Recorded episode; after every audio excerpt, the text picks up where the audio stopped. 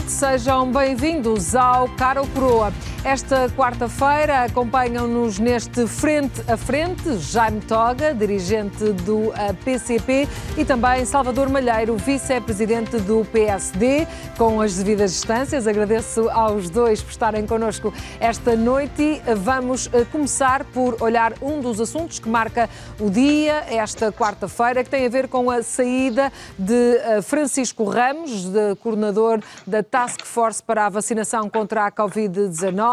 Ora, prontamente substituído, o vice-almirante Gouveia e Melo vai assim assumir a coordenação dessa mesma Task Force. Ora, olhamos para estas mudanças, numa altura em que o país avança para uma nova fase do plano de eh, vacinação. Comece por si neste tema, Salvador Malheiro, muito boa noite. Uh, o que é que lhe pareceu, desde logo, a saída uh, e agora temos a substituição, então, do, uh, de Francisco Ramos. Eh, muito boa noite, boa noite Ana, um cumprimento muito cordial para o Jaime uh, e, e, naturalmente que nós, desde uh, o dia 27 de dezembro, que é o dia em que nós começamos a vacinar os portugueses, que se tem sentido de uma forma vincada uma série de problemas que têm acontecido. eu queria recordar que estava previsto até final de março nós recebermos mais de 4 milhões de doses, uh, esse número foi uh, ao longo dos tempos vindo a diminuir, portanto temos menos vacinas e depois mesmo ao nível da estratégia de vacinação uh, houve uma série de avanços, de recuos, um, certo zigue-zague no que diz respeito ao estabelecimento de prioridades, mas aquilo que de facto chocou os portugueses e, e, teve mesmo que chocar os portugueses foi o facto de nós vermos uma série de exceções eh, de pessoas a serem vacinadas sem pertencerem eh, àqueles que foram identificados como os grupos prioritários. Eh, e esses não foram casos pontuais, foram casos disseminados um pouco por todo o território, e tudo isto veio culminar com o dia de hoje da demissão do coordenador dessa task force. Eu devo dizer que neste momento as vacinas são um bem extremamente escasso extremamente valioso, uh, porque as vacinas são a única ferramenta para nós podermos combater uh, esta pandemia que infelizmente nos assolou. E muito mais do que um problema de saúde, estamos aqui a falar de um problema de logística, de um problema de gestão de operações, em que temos aqui vários fatores em causa, desde logo o máximo de pessoas a serem vacinadas, no mínimo espaço de tempo possível, sabendo que temos vacinas de diferentes uh, uh, características, onde devemos jogar também com as taxas de eficiência, onde devemos jogar também com os prazos entre doses. Portanto, eu quero com isto dizer que quase que acaba por ser um problema de investigação operacional, em que nós queremos ter aqui uma função otimizada. Nesse contexto, eu vejo com muito bons olhos termos um militar com, para além eh, dessas características de firmeza, de organização eh, eh, no, na, na, execução de, de, de, operações, também terem essas noções da investigação operacional e da logística ao mais alto nível. Isso, aliás, o presidente do, do, do, Partido Social Democrata hoje fez questão de dar nota uh, disso e vamos todos esperar que, mediante este cenário, sabendo que não correu bem no início, e portanto as pessoas têm que assumir que as coisas não correram bem, e quem aponta as falhas ou identifica as falhas não pode ser conotado como um criminoso ou não deve ser conotado como alguém que faça parte de uma conspiração internacional contra o país, está sim a criticar no sentido de nós podermos retificar uh, aquilo que correu mal até à data. E, portanto, uh, vamos agora todos uh, aguardar que, com a entrada deste nosso militar, nós poderemos ter, uma, poderemos ter uma performance melhor, porque até à data, as coisas não têm corrido bem. E deixem-me só dizer aqui mais uma coisa.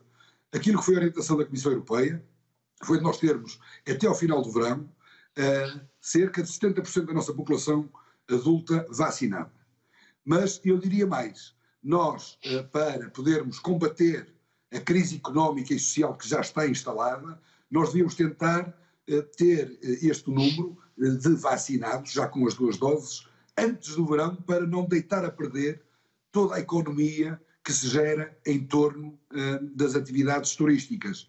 E para atingir esse objetivo, nós já deveríamos estar a vacinar com um rácio na ordem dos, das 50 mil doses por dia. Ora, nós já temos mais de um mês de vacinação e até hoje a média ronda os 10, as 10 mil doses por dia.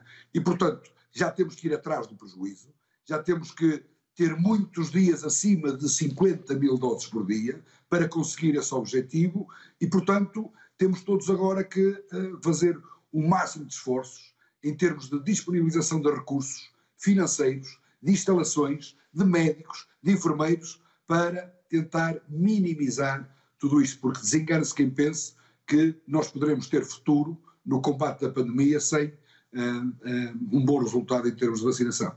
Já lá vamos a esse plano, de que de facto pode entrar em força no plano de, de vacinação para cumprir esses objetivos. Jaime Toga, um, voltando aqui à admissão de, de Francisco Ramos, uh, das razões que conhecemos, uh, Francisco Ramos uh, diz que se demite depois de ter detectado algumas irregularidades no Hospital da Cruz Vermelha, um, irregularidades essas desse hospital do qual é presidente. Mas ele demite-se da Task Force. a pergunta é: faz sentido esta demissão? Apontando estas razões? Haverá aqui outras razões que desconhecemos até à data? O que é que lhe pareceu o processo? Antes de mais, eh, muito boa noite eh, ao Salvador Malheiro e à Ana Rita, mas também a quem nos acompanha. Eh, relativamente à, à saída de Francisco Ramos, eu creio que nós não podemos olhar para esta situação e dizer saiu, está resolvido o problema porque eh, é necessário, nesta situação em concreto, bem como em todas as outras situações que são conhecidas, apurar combater e punir de forma exemplar os abusos e os aproveitamentos porque é inaceitável que se consiga eh, eh, verificar situações destas e não, não é uma ou duas situações eh, isoladas. E eh, quer pela importância do que está em jogo, quer pela própria credibilidade de todo o processo, eh, não chega nem se pode considerar que esta situação ou a situação do INEM no Porto ou qualquer uma das outras situações que são conhecidas não se pode considerar que está resolvido com a demissão. É preciso apurar o que aconteceu, é preciso combater estas situações e impedir que elas se continuem a verificar, que elas se multipliquem, eh, mas é preciso também coragem e responsabilidade política para levar esta situação até às últimas consequências, o que significa, naturalmente, punir se houver razões para punir quem eh, infringiu eh, as regras. Agora, eh, nós eh, estamos num processo de uma grande importância, que eh, importa que eh, seja desenvolvido com uma clareza dos critérios de acesso à vacinação.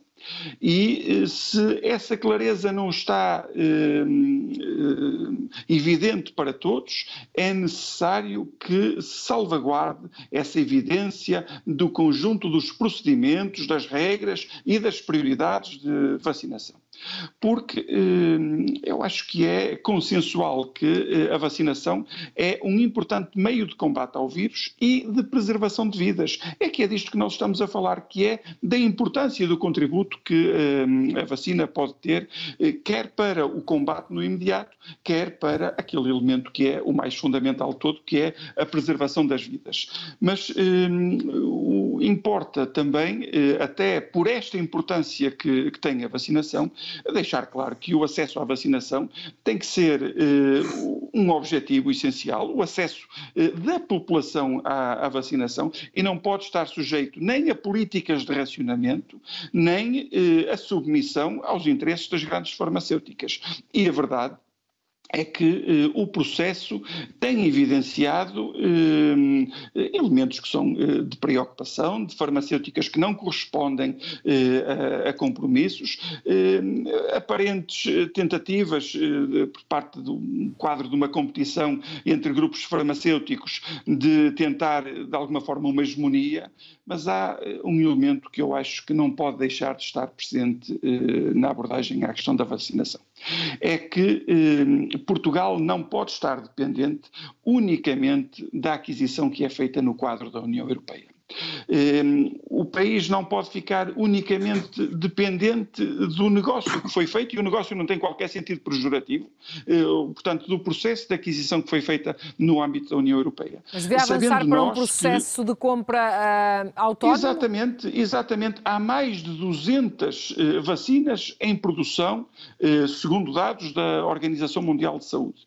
E Portugal devia contactar outros países e, no num objetivo de defesa do interesse nacional, avaliar a possibilidade de aquisição própria, mas também, juntamente com eh, quem tem eh, o processo eh, que permita a produção de vacina, avaliar a própria produção da vacina no nosso país. Primeiro, eh, pela possibilidade que há, real, eh, depois pelo que, pela importância que tem a produção nacional de vacina eh, e pela facilidade que isto também nos dava de. Já estará a ser feito, mas. Ao, já estará a ser feito São questões de, de alguma forma? São questões diferentes. É verdade que há, eh, creio que de hoje, eh, hoje eh, notícias que apontam para a possibilidade, creio que eh, em março do próximo ano. Exatamente. E isso é, é bom. Eh, e isso é bom. Mas a questão não é essa. Eh, a questão é que o país não pode ficar dependente dessas possibilidades, que são boas e que têm que ser também consideradas, mas o Salvador Malheiro referia a necessidade de, até ao verão, se conseguir dar um avanço significativo e atingir eh, os 70%, que era eh, o que de alguma forma eh, estava admitido, ora, isto não se consegue a este ritmo, mas não se consegue se Portugal não tomar medidas para poder fazer uma aquisição própria de vacinas. Uh, Salvador Malheiro, daquilo que o conhece, uh, também uh, por parte da negociação toda feita na Europa em bloco, acredita que vai ser possível avançar eventualmente para esta negociação própria por parte de Portugal ou vamos aqui continuar dependentes de todas as negociações que estão a ser feitas em conjunto? Eu percebo, eu percebo a questão, a questão do, do, do Jaime Doga. agora, nós também temos que ser sérios e, e, e respeitar um, aquilo que são as, as regras um, uh, eh, europeias. Portanto, nós, uh, para aquilo que é bom, uh, estamos ao lado da União Europeia e, portanto, só nesse quadro de negociação em que nós fomos parte integrante é que conseguimos estar a ser vacinados, pelo menos a iniciar tudo isso ao mesmo tempo que países como a Alemanha, como a Inglaterra, com um outro, um outro poderio. Eh, agora, aquilo que se constata, de facto, e aqui eh, a verdade é uma, quer dizer, nós estamos a vislumbrar uma série de problemas que poderão acontecer no eh, futuro próximo, teremos que tentar mitigar essas falhas, isto ainda estamos a tempo. Uma das falhas que tem acontecido, e aqui o Jaime tem razão, porque, dando só o exemplo, nesta primeira fase até março, na primeira e segunda fase, até março, estavam previstas chegar no quadro inicial da negociação mais de 4 milhões de doses e neste momento toda a gente sabe que não vão chegar mais de 2 milhões de doses. Ainda por cima, quando nós vemos um plano de vacinação uh, uh, sempre a ser alterado, em que nós estamos a incorporar mais pessoas para serem vacinadas. E bem, eu digo e bem, porque uh, a faixa etária acima dos 80 anos é por demais evidente que deveria ter sido a primeira de todas, mas nós temos cerca de meio milhão de pessoas em Portugal com mais de 80 anos. E, portanto, neste cenário em que temos menos vacinas e mais pessoas para vacinar, há aqui alguma coisa que não está a funcionar bem. E, portanto, eu acho que sim, que se devem tentar encontrar outras soluções para a aquisição eh, de vacinas, mas vejo sempre isto num quadro europeu. Portanto, num Muito quadro bem. em perfeita articulação com a, nossa, a nossa Comissão Europeia. Agora, que não faltem vacinas e, portanto, nós temos tudo para que não faltem vacinas, eh, porque se assim acontecer, de facto, o problema é enorme. Entrando agora já neste nosso segundo Rita, tema, até eu, pela eu resposta... Eu pedia desculpa só para... Sim, sim, sim, sim. Eu pedia só para uma... O Salvador Malheiro eh, introduz este último, eh, esta sua última eh, intervenção com a ideia de temos que ser sérios e respeitar as regras da, da União Europeia. Vamos lá ver, eu do ponto de vista de seriedade acho que não há nada que possa ser apontado na, na discussão que, que, estamos a ter.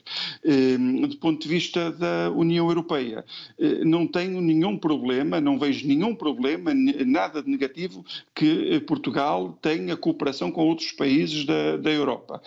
O que eu acho que é negativo é que nós não tínhamos, para lá disso, o direito à aquisição própria de vacina, como têm, por exemplo, outros países da União Europeia, designadamente a Alemanha, que foi referida pelo Salvador Malheiro. Mas ainda que a Alemanha não tivesse avançado por um processo de compra própria da vacina, eh, isto não limitava, não impedia Portugal de, independentemente da cooperação que tem com outros países da Europa ou outros países membros da União Europeia, poder fazer a aquisição própria para responder aos problemas dos, eh, dos portugueses.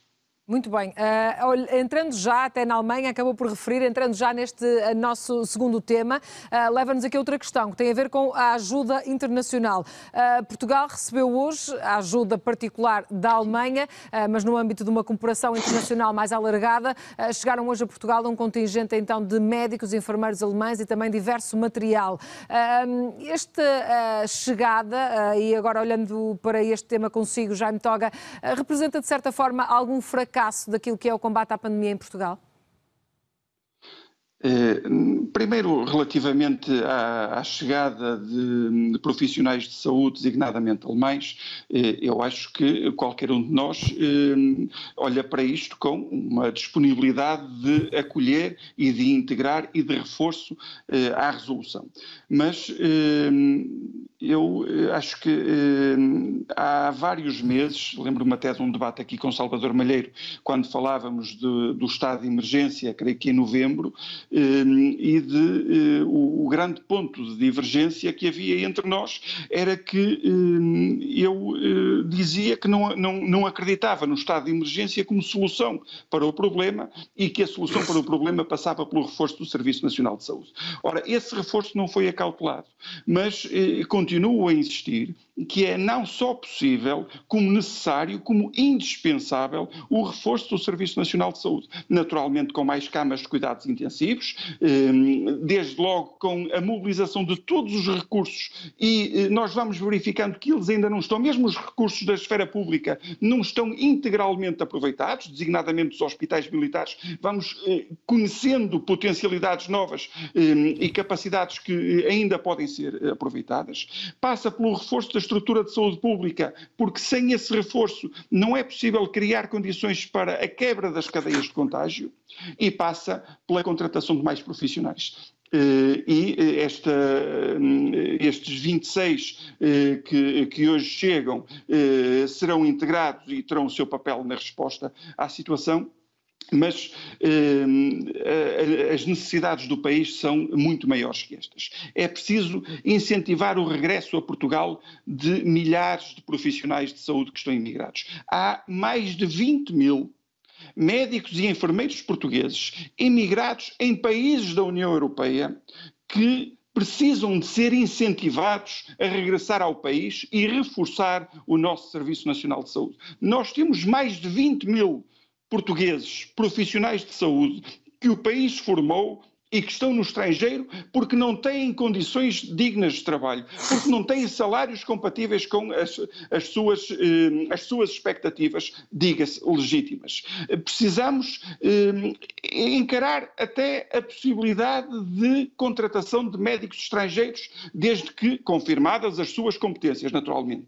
E precisamos também de uma outra coisa que eh, eu lembro-me de ter, inclusive, é referido, no, no, creio que no, no debate de novembro, que é eh, de criar condições para que muitos profissionais de saúde, já numa situação de reforma, de aposentação, eh, mas que estão disponíveis para temporariamente voltarem ao trabalho e reforçar as unidades do Serviço Nacional de Saúde, precisamos Muito de uma bem. Eh, resposta enérgica do Governo para, para isto. Ou seja, o Serviço Nacional de Saúde é a resposta sem naturalmente descartar todas as ajudas e, e, todas as outras possibilidades de reforçar esta resposta, mas a resposta eh, eu creio que tem que passar essencialmente pelo Serviço Nacional de Saúde. É verdade que não se formam profissionais de saúde do dia para a noite, mas é inegável e é, eh, eu acho que é inconcebível que eh, nós tenhamos mais de 20 mil profissionais de saúde portugueses formados pelo nosso país e que não tenham eh, o espaço eh, que precisam e que o país precisa que eles tenham para dar este Muito contributo. bem, Jaime Portanto, Toga. eu creio que esta devia ser uma linha essencial. Salvador Malheiro, uh, chegamos aqui, chegamos ao ponto de precisar de, então de ajuda internacional. Uh, podiam ter sido acauteladas outras soluções, algumas soluções que ouvimos aqui também, uh, antes de chegarmos a esta fase da pandemia?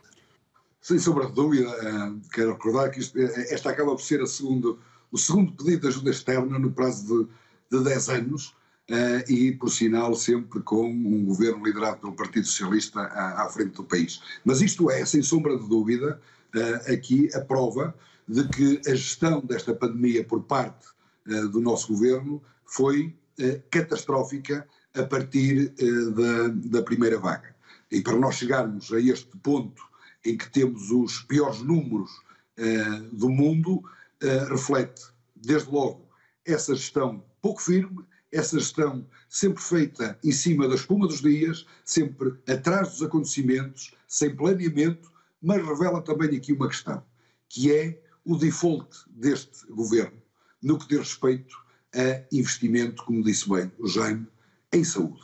E queríamos dar só apenas aqui um número. O Orçamento de Estado para 2020 teve como uh, verba adicional para uh, saúde um valor na ordem dos 360 uh, milhões de euros. No orçamento retificativo, esse valor passou para 436 milhões de euros. Ora, aquilo que foi executado, e já temos, temos aqui valores que vêm do nosso Conselho de Finanças Públicas, foi apenas 262 milhões de euros. Ou seja, este governo, que contou com o apoio do Partido Comunista e do Bloco de Esquerda uh, em fases diferentes, durante o ano 2020, perante tamanha necessidade, acaba por não executar nem sequer aquilo que foi previsto no início uh, do orçamento. Fizemos um orçamento retificativo aumentámos consideravelmente a verba disponível para ser aplicada uh, no Serviço Nacional de Saúde e vemos uma completa uh, falta de capacidade para executar. Portanto, isto revela não só uma falha ao nível da gestão da pandemia, como já foi identificado por todos, e agora importa olhar para a frente e temos que olhar sobretudo para esta questão do plano de vacinação, temos que olhar sobretudo agora, para como é que vamos desconfinar. Portanto, Nota podemos... final, Salvador Malheiro. Pronto, uh, mas quero com isto também dizer que este, esta necessidade de pedido de ajuda externa, que não percebo também como é que os profissionais vão para o setor privado, não percebo, aliás acho que ninguém percebe, é também uma prova de que este governo também foi catastrófico ao nível da execução do seu orçamento, designadamente para o Serviço Nacional de Saúde, que foi uma prioridade para todos. Jaime Toga, eh, esta questão do orçamento foi uma crítica feita até ontem pelo líder do PCP também, eh, a chamar a atenção desses valores exatamente. É um problema é um problema, eh, é um problema que se verifica na saúde, no, nos valores que foram eh, referidos, mas é um problema eh, que se verifica em toda a dimensão da nossa sociedade. Porque, eh, e aqui está uma obsessão pelo déficit, porque entre cumprir as metas do déficit e atender às necessidades do país, atender às necessidades do Serviço Nacional de Saúde, atender eh, às necessidades dos trabalhadores que ficaram sem emprego, das pequenas empresas que foram forçadas a parar e que continuam à espera do seu apoio, o governo optou por poupar em vez de ajudar quem precisa. E a questão que se coloca é se nós entendemos que o governo português, num quadro destes, deve atender às imposições que continuam a existir do quadro da União Europeia e às contenções tendo em conta os cumprimentos de objetivos do déficit, ou deve ter como elemento central a resposta às necessidades e, e aos é que, problemas e é, dos trabalhadores, é das empresas e do país. e eu creio, que, eu creio que isto também é, algo que nos separa a mim e ao Salvador Malheiro. Uh, meus senhores, o, como é que o Partido eh, Comunista... o orçamento depois... retificativo de que estava a falar deve estar enganado. Mas o orçamento retificativo de que o Salvador Malheiro falou mais que uma vez na sua última intervenção foi aprovado com eh, o PS e o PSD. Aliás, eh, ainda Meus senhores, temos que terminar. o presidente do PSD falou precisamente desse contributo que deu para segurar o governo do PS e, aprovar esse orçamento retificativo. Meus senhores, isto daria pano para mangas, então, eu tenho mesmo que os interromper, eh, porque já estamos no fim do nosso tempo e penso que de facto é um tema que podemos voltar a abordar e certamente teremos aqui mais para dizer, mas agora terminamos mesmo o nosso tempo, portanto agradeço ao Salvador Malheiro, agradeço ao Jaime Toga por estarem connosco esta noite. Ah, fica então o essencial desta nossa ah, intervenção no Cara ou Coroa desta quarta-feira. Sabe que pode acompanhar o programa no podcast podcast. Fique desse lado na nossa companhia. Tenha uma boa noite.